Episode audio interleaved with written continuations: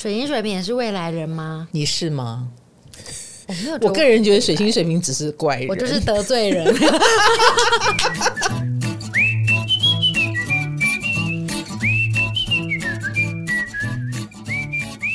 嗨，各位同学，大家好，欢迎来到唐阳鸡酒屋，我是唐启阳，我是卡罗。我们今天呃要讲有心系列，因为我们之前是说有心在射手是幸运的配置嘛，嗯，那有心在摩羯是精英的配置，嗯，那有心在水瓶，你觉得会是什么配置？嗯，跟我讲实话，对，先讲一个场面话，场面话，对，前瞻性。哦，那实话是。嗯怪，诡异，诡异的配置，不正常。有心在水平，你们就是不正常了。水平的代表就是创新嘛。嗯，那今天的干爹。今天有干爹，我们今天的干爹也是创新的。对哦，欢迎全清高纤新沙拉饮，很未来的食物。你知道为什么吗？因为它是用喝的沙拉。你给我嚼个草不好吗？他他用喝的是因为高效率，对不对？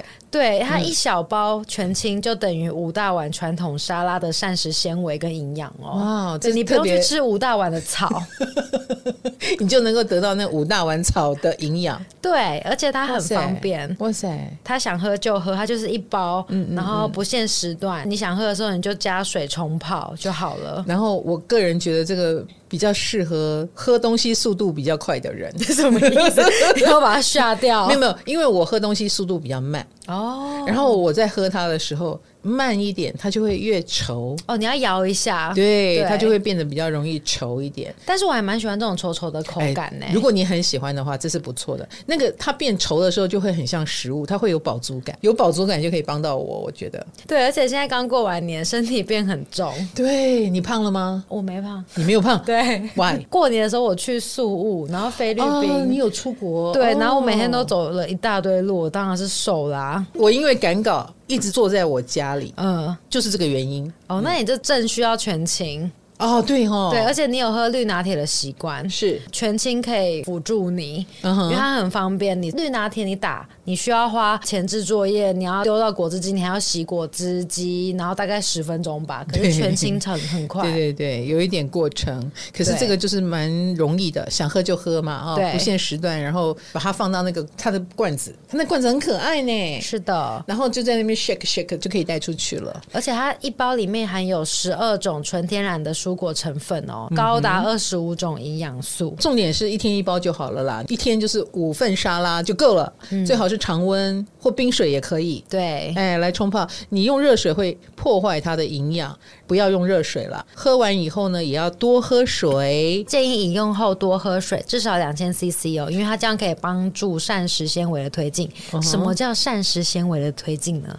膳食纤维的推进就是会嗯嗯啊会嗯对会嗯嗯啊嗯了之后呢，身体就变轻，所以它其实是鼓励嗯嗯有问题的人可以来使用嘛。对，或者是你要出远门出去玩的时候，你其实可以就每天喝一包，它可以让你生活维持正常。像我前阵子去台中玩，就有带去喝啊。然后通常出去玩，很多人可能都会因为换地方啊、换环境，就会比较少上厕所。啊！但是我没有哎、就是跟我一起出去玩的朋友很惊讶，我的食量怎么这么惊人？或者我要去埃及，我其实就觉得可以带它，因为那里好像草很少，就是没有什么蔬菜。对对，那我就可以用这个来补充了，应该这么说、嗯。但是还是有小小的提醒哦，全清不是泻药，它不会让你有那种肚子痛憋不住的感觉。但是呢，如果你是在旅游过程中会担心找不到厕所的人呢，建议可以在旅行前先买个几包试喝看看，了解一下自己会是几个小时后才有感。初次饮用呢，你如果连喝七天，你就可以感觉到体内环保的一个完整周期。嗯、不要觉得一包就有效，不太可能哦。连喝七天我。我觉得是不错的一个是的体验哈，像我的体质呢，喝了三天就蛮有感的，让我很开心，觉得很赞哦。那我们在二月二十三号，哎，这个刚好是我们水星进双鱼的时候啊，嗯、到二月二十九号期间购买，我们有八五折的优惠。嗯、我们这个未来食物推荐给大家，是的，再说一次，它叫什么？全清高纤新沙拉饮。好，全清高纤新沙拉饮，谢谢干爹，谢谢干爹。进入到我们的诸星进水平，我们会讲日月水金火木土。第一个就是太阳水瓶座，水瓶座。我们公司没有水瓶座，嗯，我真的很想访问他们受不受得了人家说他是外星人，还是他们连这个都无感？我觉得他们应该会很开心吧。因为他们喜欢当那个很特别的、高智商的感觉，很聪明，可以影响全人类的人。哦，是因为今天要讲水瓶座，所以你有 dress code 水瓶座吗？外星人？我哪里 dress code 了？穿成外星人的样子的颜色。我我我外星人是绿色吗？是啊，是史瑞克的颜色。史瑞克是史瑞克，你你，而且也是沙拉的颜色。卡罗是水星在水瓶，你忽然拿出你自己，我会不知如何应对呢？我的反应忽然笨拙了起来。哈，好，我觉得水瓶座是蛮喜欢表现出自己与众不同的一面。嗯，那我觉得太阳水瓶是他很自信的与众不同。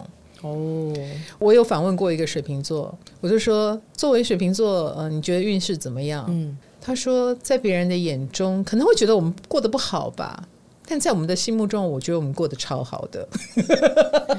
他居然把人分成两类，一种就是你们跟我。你们跟我，对 对对，不是我们。而且你们怎么想跟我没有关系哦。但是他知道你们会怎么想。他如果走安贫乐道的路线，他每天在那边研究东什么东西比较便宜，你们一定会觉得他过得不好。你们怎么知道？他可觉得他比你们都富有哦。他省下很多钱，以及他就是喜欢这样过生活，然后他能够享受到这个乐趣。那你们怎么想？那是你们家的事。他可不穷，事实也证明他是所有人里面第一个买房子的，最有钱的，他是最有钱的，所以他的乐趣他觉得很正常。你们不懂，很正常。嗯，所以。他有他的一个很强大的世界观吧，我觉得，嗯、所以他们是很自信在与众不同这件事。哦、如果这个水瓶座有比较感性的心，比如说你有比较多的心落到了双鱼座，鱼或者是落到比较世俗的摩羯座，很可能你就会更在意别人的眼光。但如果只是水瓶，他们不是很在意别人眼光。哇，那如果一个人星盘里面有很多水瓶，嗯哼。他几乎与世隔绝，他搞不好还真的会与世隔绝。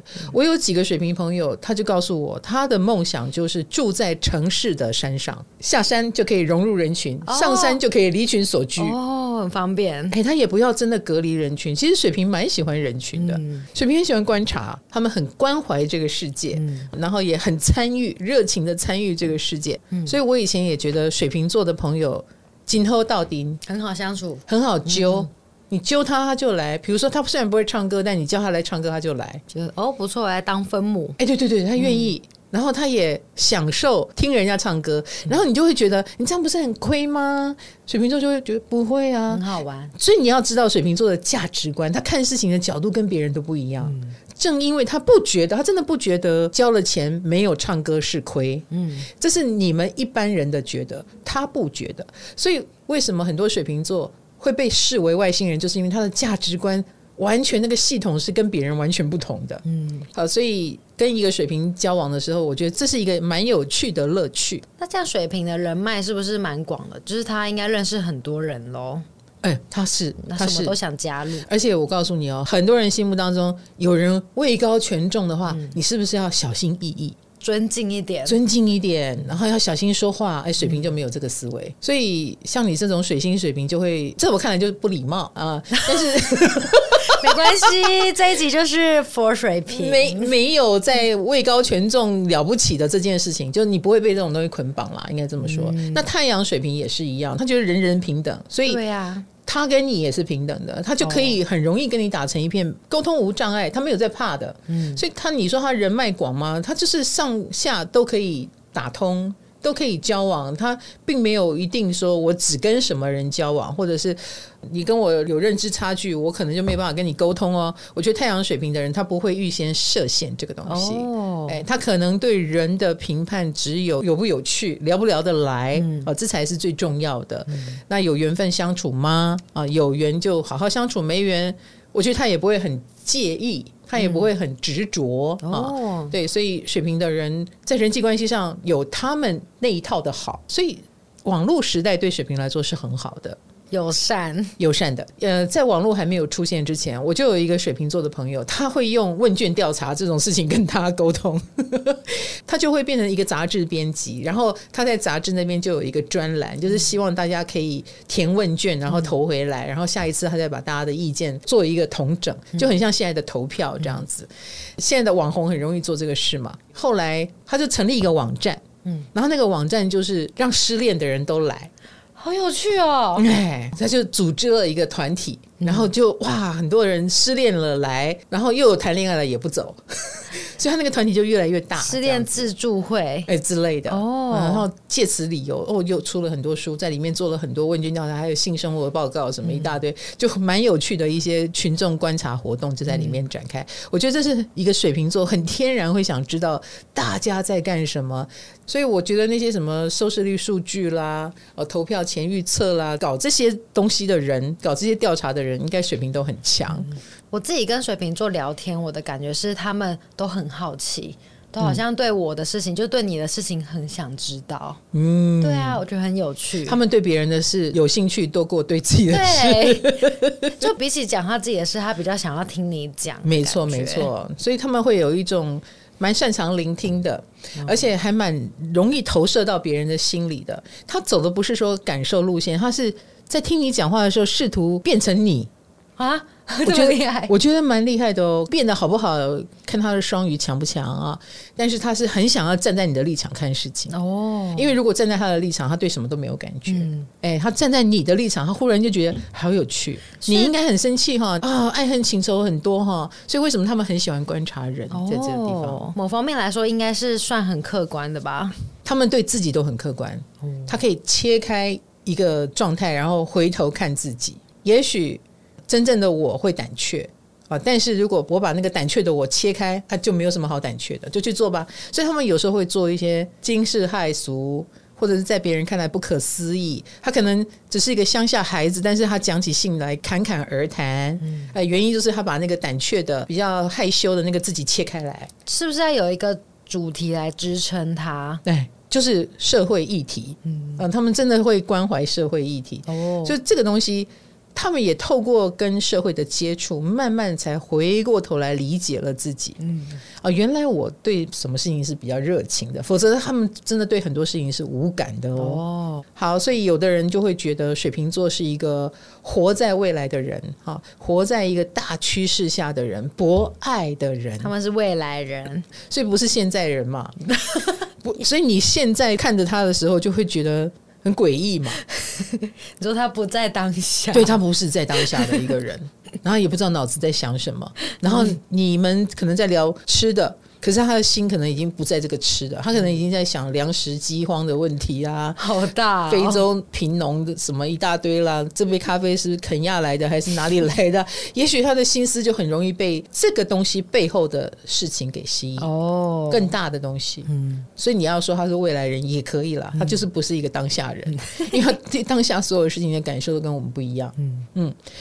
当然，水瓶座，我觉得本身他如果切到对的重点，他是蛮有凝聚力的。他跟狮子那一种靠着个人魅力啊，长得帅、有才艺去凝聚大家不一样。水瓶比较像是靠着我们刚刚讲的议题，啊，我们都失恋，那一起来吧。嗯，哎，我们都有什么需要，那一起来吧。我们要来组织一个团体，所以他们是靠着。话题性啊，呃，或者是我们共同的兴趣啦，然后把大家凝结在一起。所以说有话题，水瓶座就崛起这样子。哎，算是哦。哦，所以我们说网红是这样子，政治人物也是这样嘛。嗯，他很可能就是某一个族群的代表人物，他说中了你的心声，你很可能就觉得，哎，就是他了，我要追随他。所以在水瓶的世界，就常常会有这种隔离感，哦，跟他们同类。哎，就会觉得很有话聊，嗯、跟他们不同类，那我就强迫自己要冷静，要切割，看起来疏离一点。哦，就道不同嘛。对，道不同不相为谋。哦、那所以他们有时候身上会飘散出一种冷冷的感觉，嗯、在一群人里面当一个冷静的人，有孤独快感的人。孤独快感是什么意思？当一个天才就会觉得跟大家不一样嘛，哦、这不就是孤独的快感吗？哦，嗯，所以某种程度，水平的内心深处是很享受自己跟别人的不同。嗯，这种孤独再强烈一点就是孤傲了。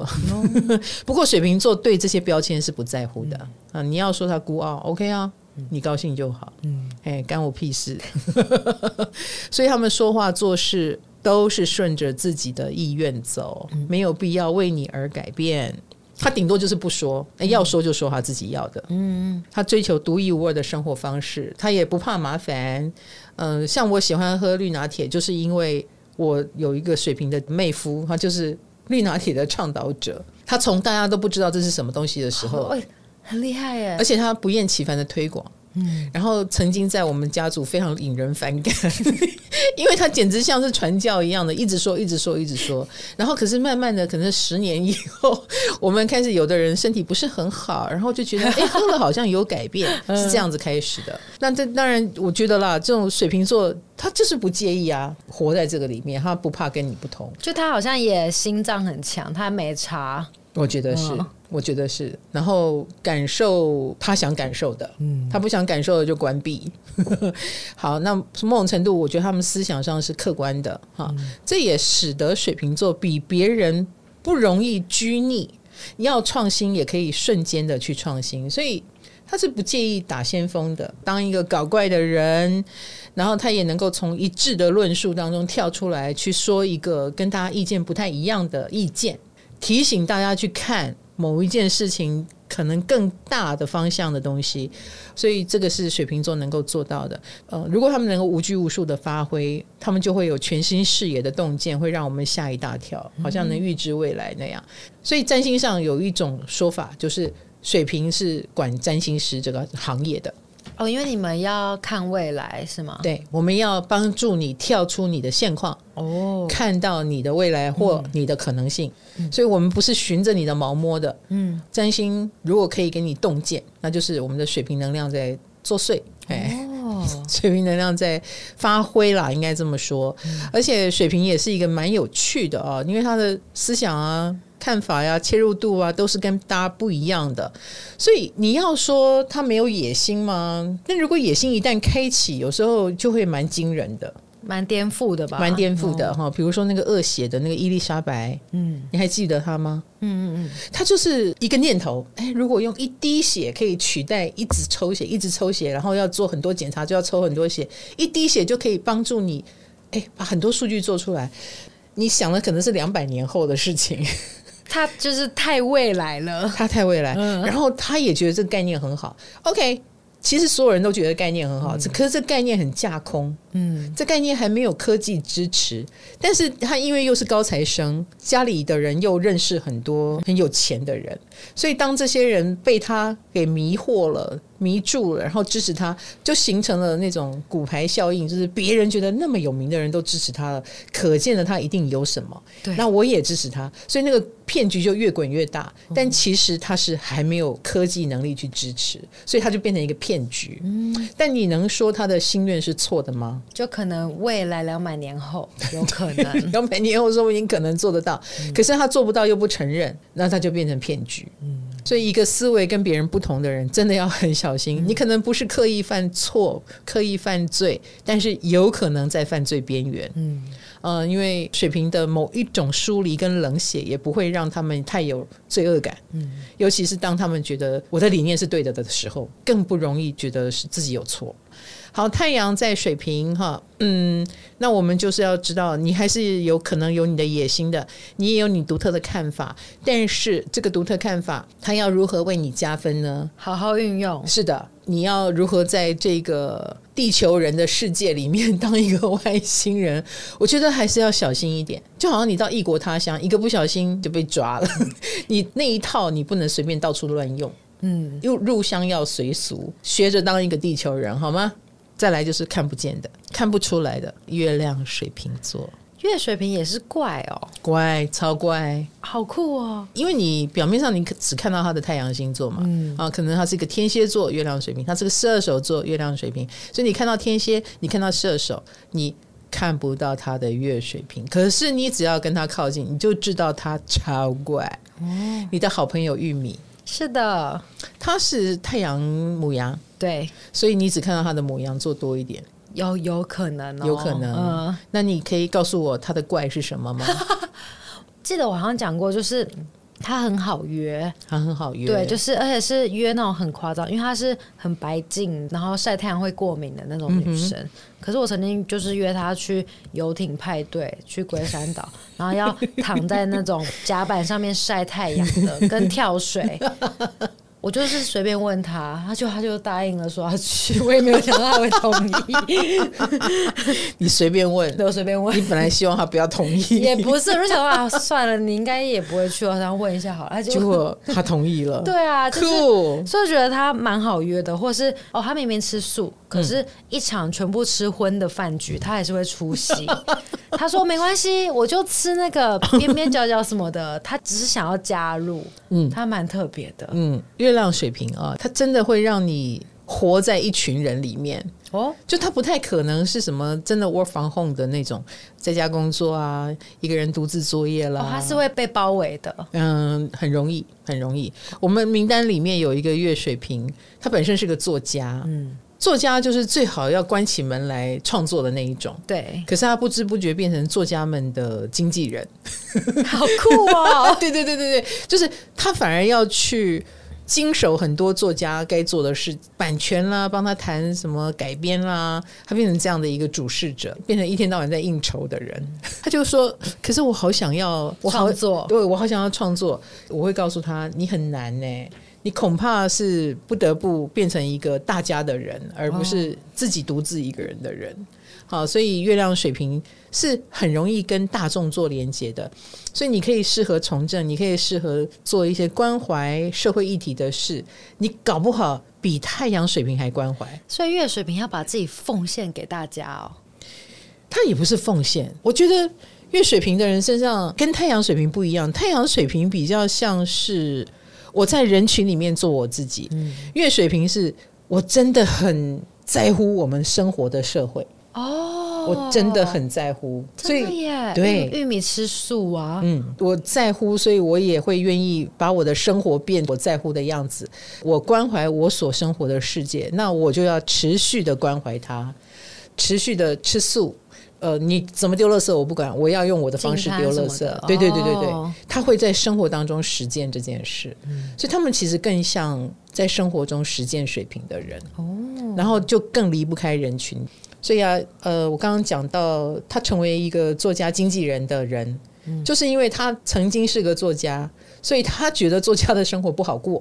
哦，他想要影响作家界，对，他想让所有的作家好过一点，哦，哎，能够把生活过下去，所以他就变成了这样的一个角色。嗯，这也是月亮默默的成为服务大众的人吧？就是他们会变成改革者。也会哦，因为他不知不觉就活成了这个样子。那当然，如果你可以从事呃能够改变社会的任何工作，都会做的挺出色的，嗯、因为它是持续不断的。嗯，老师，你说过水瓶座的疏离感吗？月水瓶的疏离感呢？我个人觉得，就大家要对他们平常心啦。什么意思？他们就不是热络的那一种类型哦，可是他们很厚道丁。刚刚不是说一揪就来了吗？对啊，随和算随和。对，见面的时候都非常热络，你就会觉得哇，我们应该是很好的朋友了吧？嗯、殊不知拜拜了以后，你不约他就不见了，分开后就不联络。是啊，他很愿意跟你去派对。嗯，可是如果你每个礼拜都要去那个派对，他会每个礼拜跟你去吗？哦，不会，不会嘛，对不对？对，第一次去应该就是觉得好奇，哎，好奇、好玩，嗯、想融入。如果下一次觉得这里。哎，的确是我的家，我好喜欢这个感觉。他可能比你更投入。变里面的理事长，对对对对对对，他可能是变理事长，他绝对不是客户而已啊，不是去玩的而已。哎，那如果没有那么好玩啊，就退出，就这样子。你可以了解了哈。哎，所以分开以后可能就不常联络。可是请不要觉得一个不常联络、冷冷淡淡的月水瓶就是不在乎你。No，因为在月水瓶的心目中，冷淡才是正常啊，热情不正常。对，平常没事很热情，你会让害他很惊慌。无事不登三宝殿，对，他反而会觉得是这个样子。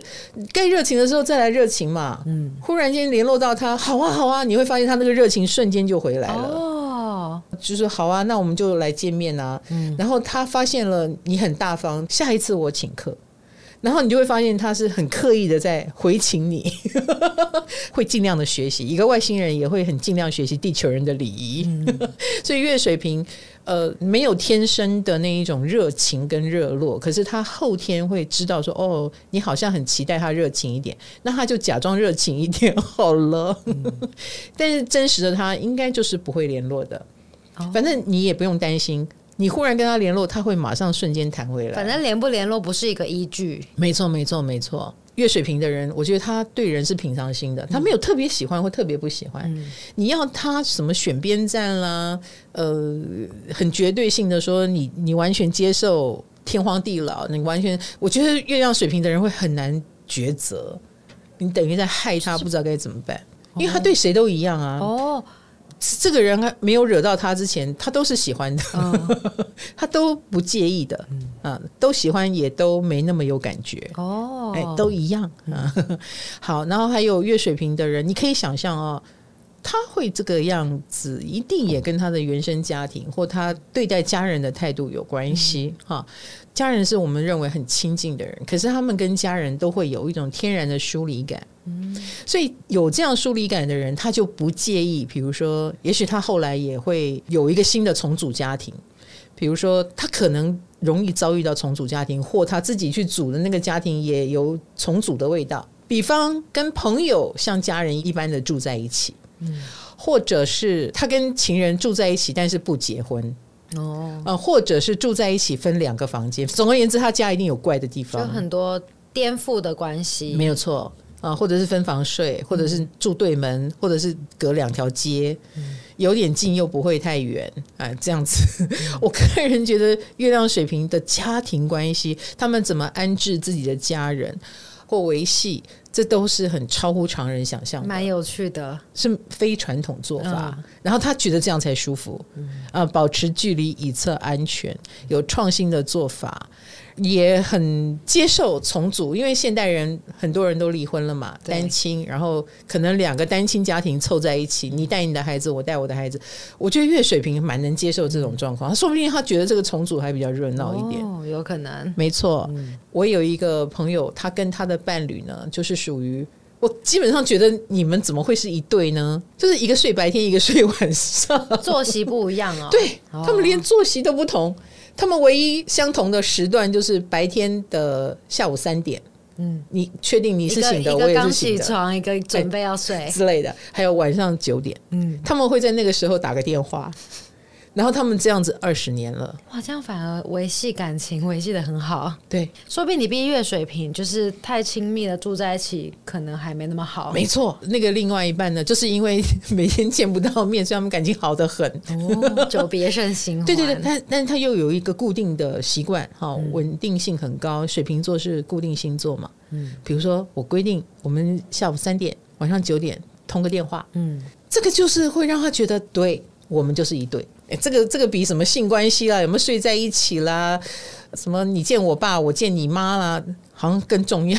对 你可以理解哈，你是个水星水平，嗯、你可以有点理解这种羁绊，反而对他们是比较深的这种做法，嗯，还蛮特别的耶。所以你可以想象一个月水平，他应该最受不了就是黏在一起。哦，会扑过来要亲他，哈，或者是一什么都要，你要你去哪里，我要跟着你。月水瓶应该会吓死，我觉得很恐怖。你要干嘛？嗯、所以哦，不要怪一个月水瓶，就是在你情绪化的时候，他看起来很冷淡，然后觉得他没血没泪。我个人觉得他是有血有泪的，只是他当下第一时间他很讨厌自己情绪化的样子，他怕自己被你影响。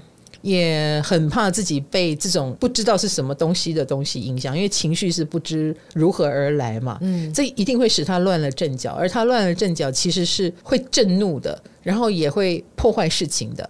他想避免破坏出现，他就会冷漠，就是用冷来压那个热。哦，哎，所以他看起来很冷漠，也因此啦，越水平看起来越冷漠，你其实要越小心。火山快要爆发哦，有点物极必反的概念。对对对，原因就是因为月水瓶不擅长处理情绪，嗯，他要等到他更确认再来好好发脾气。哦，那为了追随自由，也可能。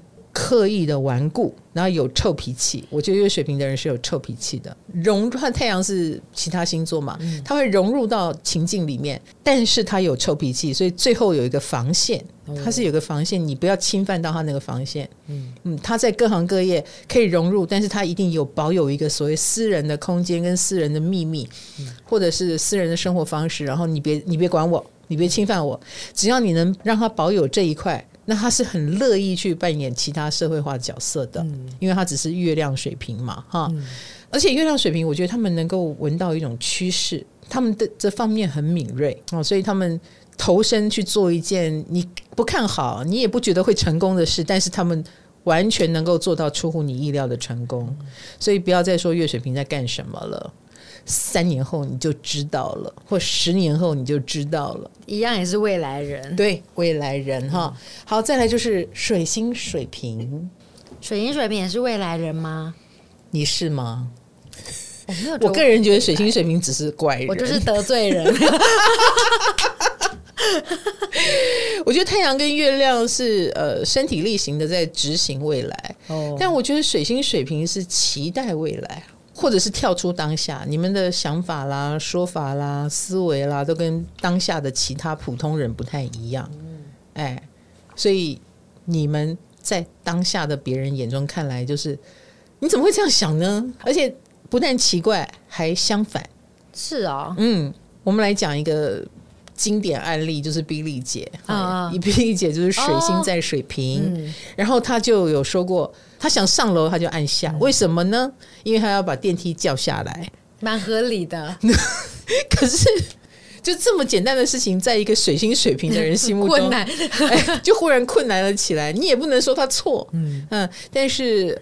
呃，你们的想法和思维的确有这种危险之处，危险跟别人相反。哦，可是跟别人相反也意味着你们不会被主流意见给洗脑啊，或者是被牵引啊，所以你们永远是想法很特殊的那一个，不小心就会是被霸凌的那一个。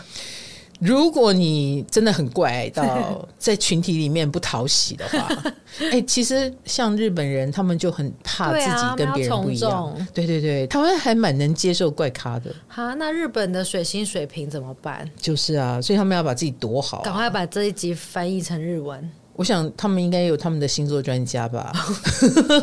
会不会？好，那当然，水星水平，来，你自己就是水星水平，你喜欢科技产品吗？科技产品，哎，贾博斯就是水星水平哦，哎，他是网络之父呢，哎，真的呢，呃，发明东西，你有吗？我觉得我比较展现在很喜欢观察人呢，很喜欢观察，对，还有你很喜欢网络上的各种话题，哦，对，我很喜欢。新的话题，第一手知道，第一手知道。对，如果是第一手知道的话题，我觉得很开心。嗯，对。然后我们每一集啊，只要是这个主题是这个小编想的，他就要负责做梗图。我常常从梗图看到你的精神分裂风格，风格，对，疯子的疯。就是蛮有趣的啦，哎、oh. 欸，梗图这种东西就是很水瓶座啊，所以水星水瓶的人是蛮能够当这种流行趋势代言人的哟。但我觉得我们在网络上如鱼得水啊，你如鱼得水在哪里？就是我鲤鱼可以吗？很会很会操控话题，操控话题，对，然后知道现在流行什么。然后有时候觉得一定会中的东西，通常也会中。对，所以我个人觉得，像呃水星水平的人，喜欢新奇的体验，对人很好奇，然后也很喜欢跟人沟通。你会喜欢到做陌生访问的地步吗？我不会做陌生访问，可是我很常在听路人讲什么。我其实发现你，你就是那个公车上会侧耳倾听别人，对对对对对，或者看别人手机在看什么，我会偷看一下人家在看什么，或是他在看什么讯息。哎，我假的。偷看到好几个都在看你的影片，啊、看 Vogue Vogue 影片，OK，对，早期的，哇哇哇，对。然后我昨天才在咖啡厅喝咖啡，我就听到隔壁桌的女生在讨论，说：“我跟你讲，我是月亮双鱼，所以我怎么样怎么样。”我想说，哈，你旁边坐了一个大安区卡老师，哎，没有啦，就很喜欢去听他们讨论东西。那你会插嘴吗？有时候我会插嘴，真的假的？对，人家在聊天，你插什么嘴？他们如果说他们。呃，等一下要去的那个地方，我刚好去过，然后很塞的话，我会稍微跟他们讲一下，或者他们正在讨论说，哎、欸，那个地方要不要门票啊？我不知道、欸，哎，你去查一下好了。然后我刚好知道的话，我就会说，哦，那个地方要门票，而且现在排很多人了，所以我会稍微补一句啊，这就是热心的人，正常啊，热心的意思。我是很鸡婆的人吗？不会不会不会，哎、欸，也算鸡婆，也算鸡婆。所以水星水平蛮鸡婆的，对很多事情有兴趣的话，多问两句。虽然我们觉得那个问法无厘头，你干嘛问我这个？但可能你们是有目标的，或是在大安森林公园很多狗啊什么的，嗯、我会跟狗主人聊天。哦，这很正常吧？对啊，或者说你你的狗几岁住哪，然后叫什么名字，男的女的，有没有女朋友男朋友？水星水平真的很适合逛逛公园啦，我还蛮去健身房。哇，你好适合这种人多的地方。像我就很宅呀、啊。哦，你无法想象后，你有社恐，你一定没有办法。没错，没错。啊、所以我其实觉得水平强的人有自来熟的能力，跟人群容易连接嘛。嗯、所以我觉得水平能量都是有点自来熟。我之前对王静也好，林柏宏也好，都是这个印象。嗯，我觉得他们都是好漂亮的帅哥美女，可是他们都好亲和力强哦。哦，就是。你要说怪不会啊，这两个水瓶座都让我觉得好舒服哦。嗯、可是嗨，拜拜，拜拜了以后就嗯消失了，都不见了，都不见了。可是下次你再看到他，你还是觉得他很亲切，好相处。嗯、那水星水瓶还有一个能力就是融会贯通。讲到融会贯通，我要举一个例子了，嗯、蔡康永。哦，哎，我觉得蔡康永就是他本身是个双鱼座，嗯、本身就是一个有老灵魂跟有智慧的人。嗯、可是他的水星水平可以让他沉浸在那个氛围里，可是又可以很疏离的去听大家讲话，最后综合出一个金句。哦，帮你结论那样。对，所以他的金句让我们发现他很有沟通能力。嗯、他的沟通能力也不是来自于乐乐等的说教，嗯、而是。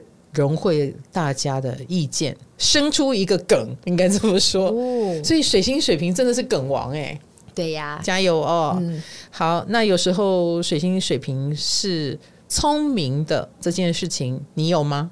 你有聪明吗？我有。你你你有有在哪里？我觉得我我自认为我很常点出就是大家卡住的点。你会知道你正在点出一个点吗？还是你觉得那只是很平常的话？我觉得那只是很平常，然后你们怎么会卡在这啊？啊我会不太懂。每一个行业都需要一个水星水平来通一下马桶啦，通一下水管啦，把堵塞的地方通一通 这样子。因为你们会有特别的角度跟意见。还有看法，应该这么说，哦、所以才会有这里怎么会不通呢？这里这样做不就好了吗？嗯，哎的这种厉害之处啊、哦。嗯、可是我们如果都很通的时候，你就是那个，没有你这什么鬼点子啊？你这什么想法啊？请好好爱惜水星水平。是的，是的。嗯、那因为水星水平的人思维也会突破传统规范，嗯、所以某种程度在小时候应该是大家头痛的人物。哎，我。印象很深刻，我记到现在。嗯、我记得我小时候小六吧，嗯、我跟邻居聊天，嗯、然后邻居是一个大叔，然后那时候我好像刚看完类似死亡的影片，嗯、然后我就问他说：“哎、欸，你之后想要火葬还是土葬？” 那个大叔就跑来我家跟我爸告状。我记得我那时候被打的很惨。你问他、这个，我印象超深刻的。以后你只有问那个大叔吗？我只记得这件事情，小时候我记到现在，后来就不太敢问人家。对对对对对对对，那个邻居到现在还还出现在，他有时候会拿出来讲，所以我永远都记得。哦，这是一个什么鬼鬼小孩啊！真的是。嗯，这的确是个问题哈。哦，嗯，一万个为什么？对，然后又语出惊人哈，这个就是水星在水瓶。大家小心。嗯，好啦好啦，但是水星水平，我们刚刚讲，哎，不知不觉就会对更大的某一种规律、宇宙法则很有兴趣，所以你们很适合。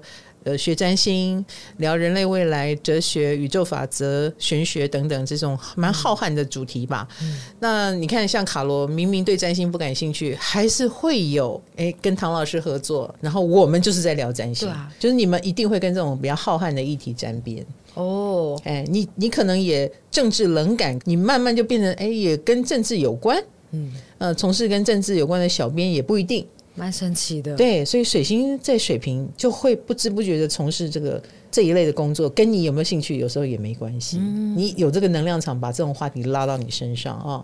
好，再来就是金星水瓶，最近还好吗？想知道自己二零二四最后八个月的机会在哪里吗？让我在唐启阳二零二四解答之书告诉你，在我的官方 LINE 已经上线喽。来，我们说金星水瓶，那当然就是你的价值观、你的切入点，跟水星不太一样。水星是话题的切入点，但是我觉得金星可能会更身体力行的去展现这件事情。审美吗？审美啊，穿着啊，打扮啊，生活方式啊，嗯、生活态度啊，或他就活在水瓶里。我讲活在水瓶里，又不是月亮的那一种就是你可能因为整个人走的路线跟模式跟认同的价值就会与众不同，所以你会你是一个很漂亮但彻底的怪咖。你一看就知道她跟大家不一样哦。一看，嗯哦、我举几个例子啊，陈文茜，哦，Billy 姐其实也是，哦，谢金燕、谢盈萱，她是引引导某种未来的流行啊。宅女小红，不不要说引导，他们就是敢活得跟你不一样。嗯嗯，比如说大家都觉得应该要常应酬，可是金星水平可能就是我想，哎、欸，我我可能不应酬，我也可以做到应酬大家的厉害。就是他的价值观，哎，对对对，是很水平的，嗯，或者是我也见过金星水平要成为大明星了，但他很抗拒，他觉得他想当文青，嗯，就是这一类，或者是呃，像宝仪，宝仪她其实是个女明星啊，嗯，但是她就是一直跟女明星这个角色维持着一种若即若离的关系，哎，嗯，宝仪是这样子，没错吧？嗯，对不对？所以我觉得金星水平是彻头彻尾的怪咖，他们。很知道自己要什么，嗯，他们是很知道，愿意去选择这种生活方式。然后你们觉得他怎样无所谓哦，哎，他可以不改变的话就不要改变。嗯，他对于别人想要强加在他身上，呃，叫他一定要执行某一种任务，这才是他们最抓狂的地方。嗯，哎，他们更抗拒这个，他们不想要走别人帮他设定的路哦。哎，他想做自己，所以他的叛逆是执行出来的。哇，这一集好叛逆哦！哎，对，这一集都是叛逆。组一个都是水平的公司，很快就倒了啦。水平有水平的骄傲，他们觉得我们最棒嘛。哦，嗯，好，那金星也是感情观、嗯、审美，所以他们一定有很特别的感情观。他如果介绍他的男朋友或女朋友给你认识。你大概会有一种你怎么会喜欢这一型？我好难想象。你大概会有这种感觉。他那种怪不是月亮水平的感情观的怪，不是哦，是他品味的关哦，品味或他认同哦，他在认同。嗯，比如说艺术咖好了，嗯。然后他忽然交了一个工程师，你就会有点难联想。可是他他可能会觉得不会啊，那个人在你眼中看来无趣，但在我眼中看来很有趣。嗯，所以他的品味、他的价值观是跟他自己周遭所谓的舒适圈认识的那一批完全不同。这样的他会跟八竿子打不着的人连在一起，就不足为奇了。啊，你以为呃才女应该喜欢才子，结果这个才女喜欢一个商人。或你以为一个商人进入豪门婚姻，结果没想到他喜欢遁入空门，啊，这都有可能。就他的审美也是突破隔阂的，没错，没错，没错，所以才会变成别人心目中叛逆的人。嗯。因此，你想要跟一个金星水平的人合作，其实不容易。你不太能够用什么金钱诱惑他，或者是用你的价值观影响他。No，他有他自己的一套。认同的模式跟逻辑，我有我的赚钱方式，那你就拿他没办法。哦，真的耶，嗯，不知道怎么说服他。不用说服，金星在水平，你不用说服。那不知道怎么把他纳为己用？呃，他也不是，他也不被你纳为己用，他只做自己愿意做跟开心的事情。哦，好，所以你要让出很大的空间，你才能跟他合作。你影响不了他，你也规定不了他。哦啊！可是金星水平的人就不成功吗？也不会。嗯，哎，我个人觉得他有他要达到的成功。那在他想达到成功的路上，你提供给他的方便，他是愿意取用的。嗯、所以你给方便没有关系。嗯，但不是每一个他都要吃，他会拿他想吃的吃。哎，就这样子，会挑。哎，然后你以为什么大鱼大肉、大富大贵会吸引他？No No No，大富大贵也是要被套牢的。所以他只取用我还能够保有自由的来用就好了，哎，所以他是有为有守的。那再来就是不一定离经叛道，因为离经叛道说不定不会成功嘛。对，可是他们绝对不是很在意世俗的成功定义。所以当你在夸他说：“哎，你现在看起来真的很棒，很成功。”哎，他可能无感。比如说他得了一个奖，然后那个奖他觉得还好，他觉得另外一个奖可能更了不起。他们是真正的，就算有大成功，他宁可不要的那一种人。哇哎，他会跟成功保持一步之遥，跟成功保持疏离感，哎，跟财富保有一步之遥。我也想要。没有人不想发财，没有人不想成功，啊、可是他们愿意保持这个空间。很厉害耶！哎，这个是有他厉害的地方，但是因为只是一步之遥，所以他还是有不错的收入，有不错的成功的境界。那金星水平什么才会让他们觉得被肯定？还能不能做自己？哦，哎，如果不能做自己，那这才是最大的痛苦。嗯，再来就是他的感情很追求，就是亲密跟疏离要同时存在。这，请问亲密跟疏离，就是你能跟他疏离，他就觉得你好亲密哦。这种人蛮适合远距恋情，他就是跟月亮水瓶在一起啊。哎，月经。两个合在一起蛮好的啊！哦，真的，对啊，对啊，对呀，月经很顺，月经调了，对，调了调了，爱去哪里就去哪里。金星水平就会觉得哦，好棒，谢谢你让我保有这个，我爱做什么就做什么，我爱去哪里就去哪里，或者是你容许他在亲密关系里面保有一块无拘无束的空间。啊，那这个对一个金星水平人来说就是很好，你懂我。这就是他们向往的爱情。像有的人会觉得，我们要谈好一个恋爱，我要好了解你哦，嗯，然后我要好融入你哦，嗯，我要好协助你，嗯。对水瓶来说，会觉得你离我远一点，好恐怖哦，因为他想要的是自由自在，这样蛮轻松的耶。你的那种轻松应该是不管他吧？对啊，对啊，你也不能彻底不管啊。然后也感情不用建立在彼此很了解上面，不觉得这样很好吗？哎，你放他自由是因为你了解之后放他自由，可不是你不懂什么就放他自由哦，那叫做陌生人好吗？你嘞？然后你也不要乱吃飞醋哦，因为我觉得金星水平是大爱的哦，呃，他的爱是分分给很多人的。家人、朋友、同事、恋人，那个爱都是平均的哈，嗯、所以你也要对此有一些心理准备吧。好，嗯、应该这么说。好，再来就是火星水平了。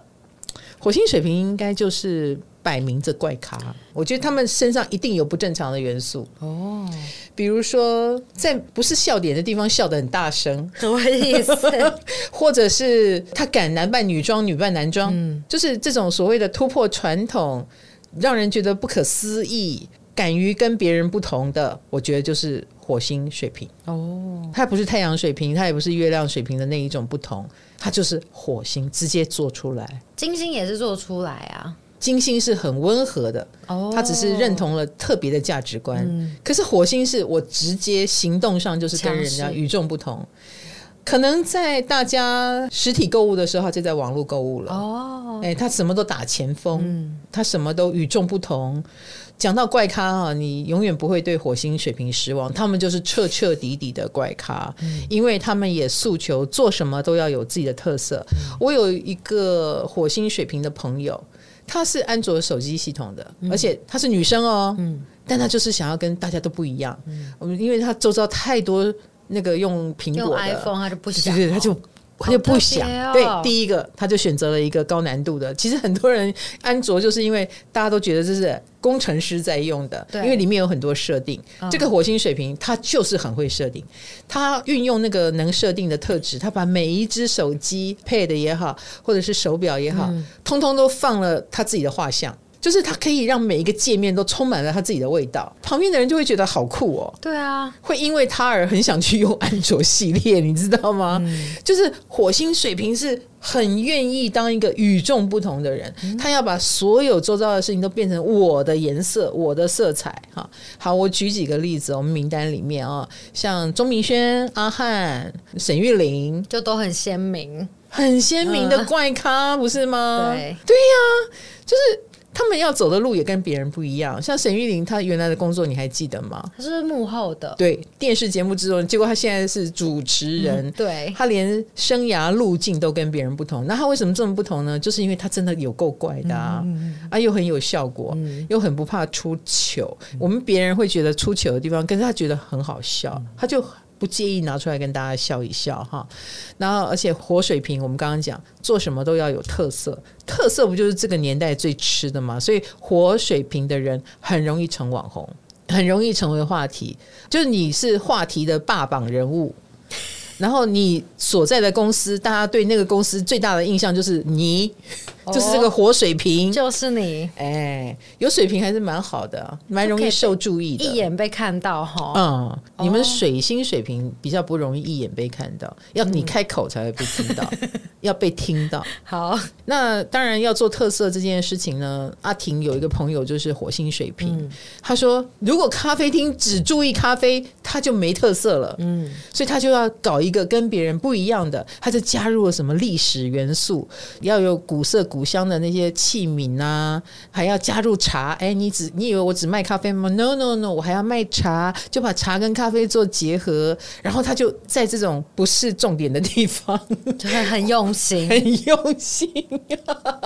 他当然就会做出很特别的特色。嗯，那吃他这一套的就会觉得你很有创意，嗯、你很特别，不会跟别人一样，就是哦，就是咖啡就是马克杯，嗯、然后咖啡就是咖啡，就是火星水瓶不介意把他的怪淋漓尽致的展现以及贯彻出来。他们是不是很想要被看到？如果没有人注意到他们，他们的话，与其说他们想被看到，不如说他们做做自己。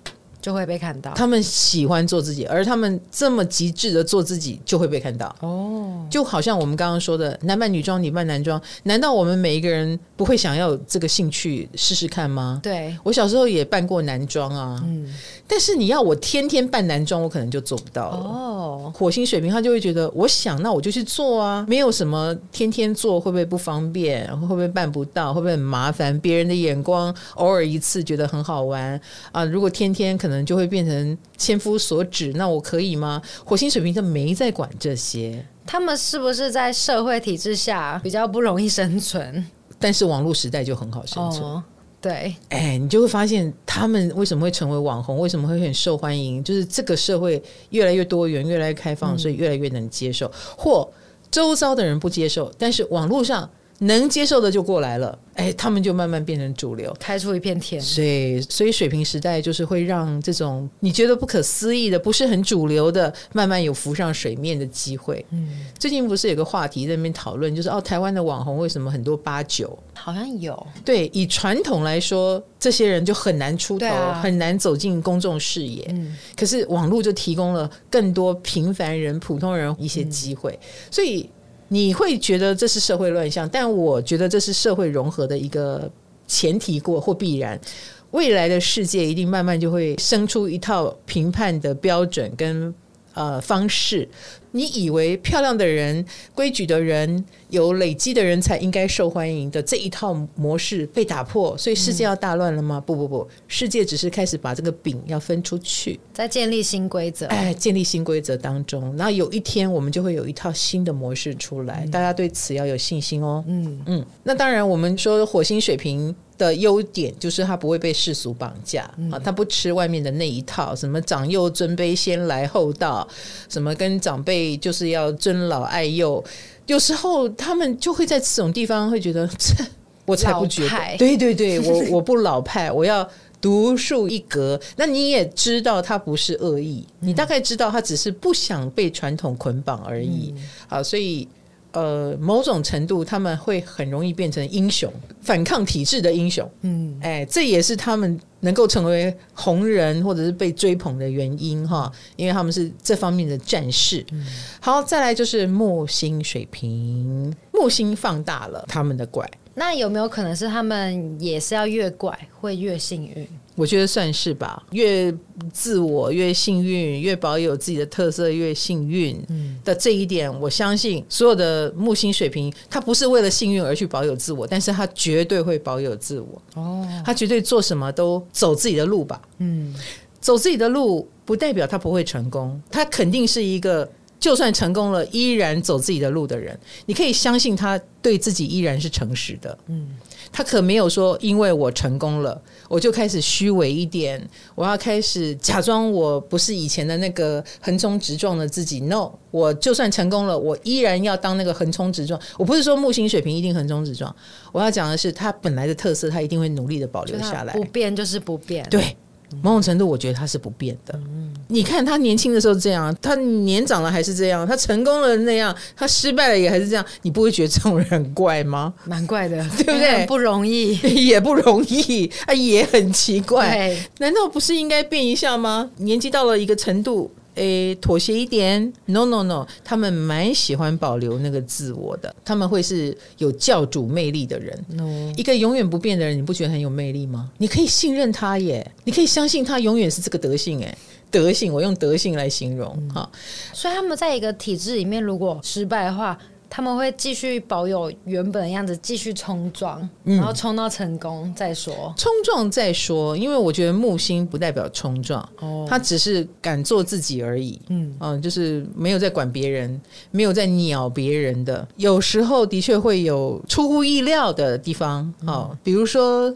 我们曾经的首富郭台铭，就是你看他的木星水平，蛮像他的耶。呃，有些有钱人就是就好好当有钱人，对，就好好当有钱人，享受你的有钱就好了。你何必来淌这个烂摊子哦，或者是淌这个浑水哦？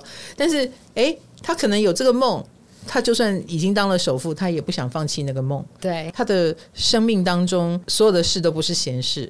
呃，如果他觉得该管，他可能就会去管。嗯、然后像那个程程，台东程程，哎，台东的程程，他就是木星水平，所以你看他去做便当店也好，便当店也是一个很水平的行业，要跟生张熟味接触哈，卖便当给大家。后来当了 Podcaster，他也要讲话给很多人听，而且他是以聊天著称啊。嗯、然后凯莉，嗯，哎，脱口秀也好，或者是百灵果，哎，这个木星水平关怀社会的能量。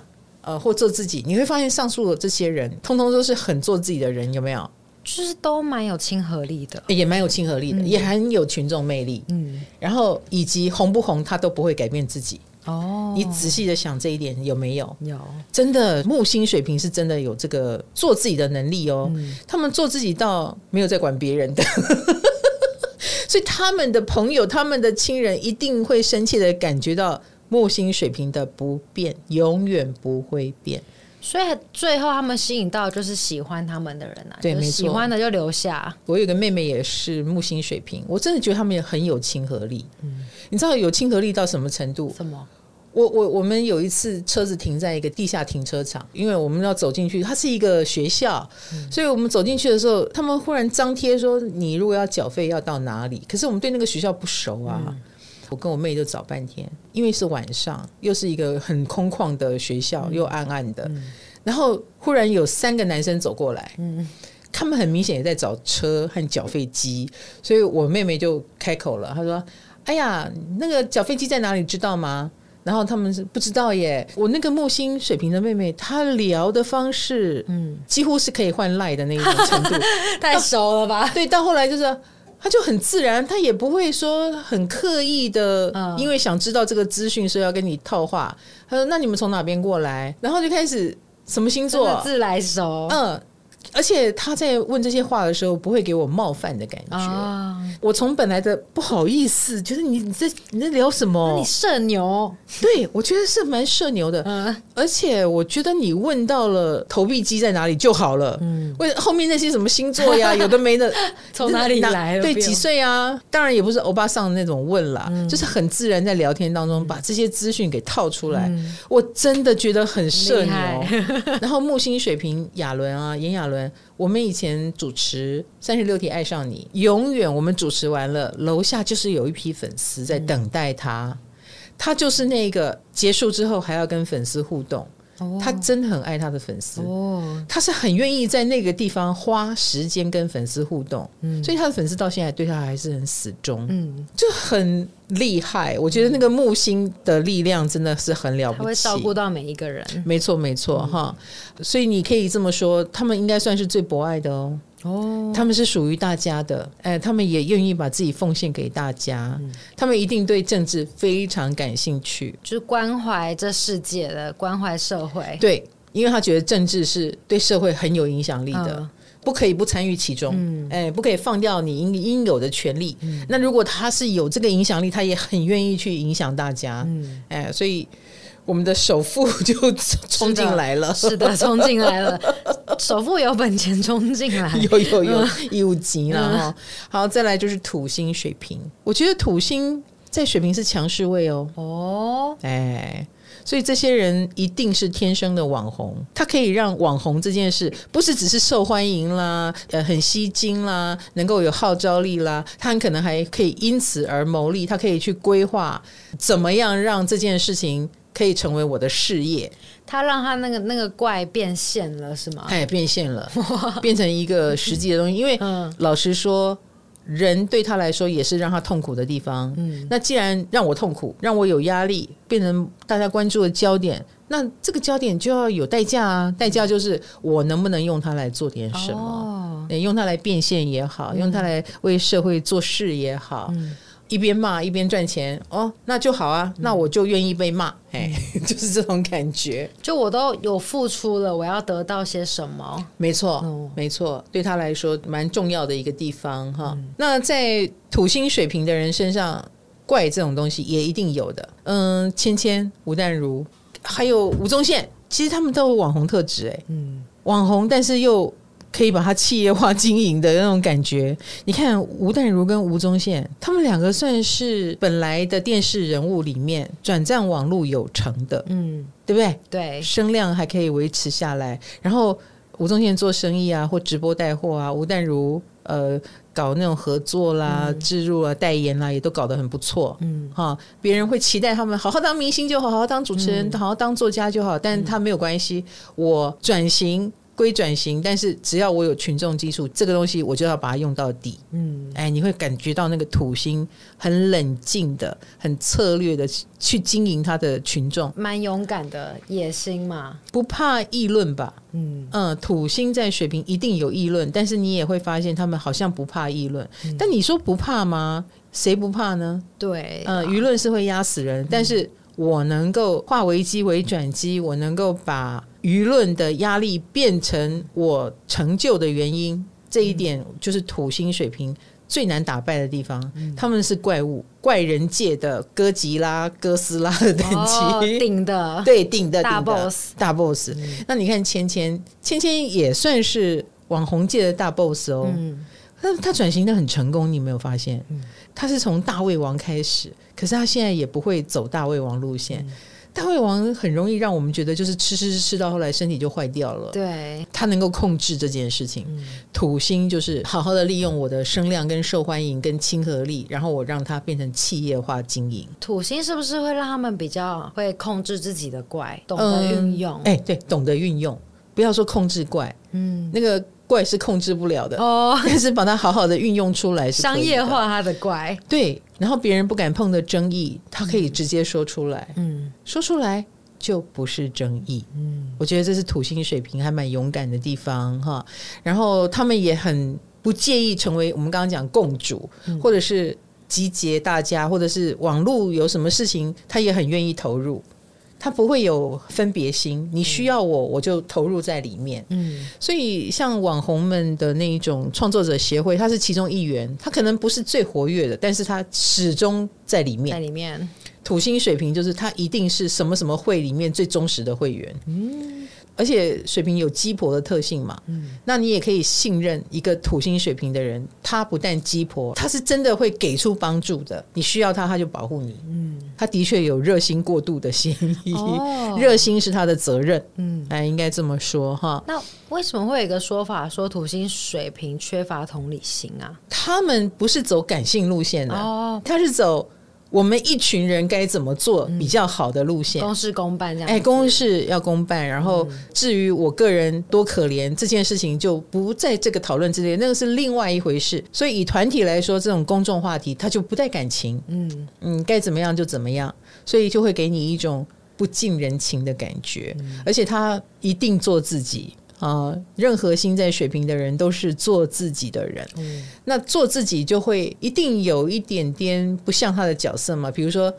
你可能就不太像妈妈，传统的妈妈，传统的爸爸，对，传统的老师，传统的先生，传统的太太，你可能都不太像，嗯，不太像的情况下，你就会觉得不近人情，嗯，哦，反应怎么不像妈妈呢？反应怎么不像爸爸呢？反应怎么不像姐姐？反应怎么不像哥哥？也是某种疏离哈。哎，对对对对对，他一定身上有这个东西，才会让人说他是不是缺乏同理心？嗯，但其实不是。他们只是不随便用同理心，他们更同理更大众的东西。而不是同理他身边的这些小人，同理你的生活的环境。没错，没错。哦、那我个人觉得土星水平的人也会是个不错的商人，因为他们蛮能知道这个社会正需要什么。嗯、他们如果投入那个生意，通常那个生意也很容易中，中到大家的需求，嗯、中到大家的需要。嗯，也算是怪出一片天的成功者哦。嗯、土星在水瓶的人不错，他们有把怪落地。对 对，然后。呃，不枉费那个怪让他们遭的罪，嗯、他们有赚到钱，对啊，然后有打出一片天，嗯、好，然后他们也很适合做大众生意啦。嗯、好，所以希望土星水平的人好好把握来到你身边的各种机会哟。嗯，那我们今天当然也要谢谢我们的干爹，谢谢全清高纤新沙拉营。OK，那也希望大家赶快争取这个优惠哦。哈，这个优惠就是二月二十三号到二月二十九号期间购买的话有八五折优惠。每一份沙拉饮有五份沙拉的分量哦，嗯，啊、那个纤维，祝大家对，祝大家嗯嗯愉快，嗯嗯愉快。好了，我们的唐扬鸡酒屋下个话题见了，拜拜，拜拜。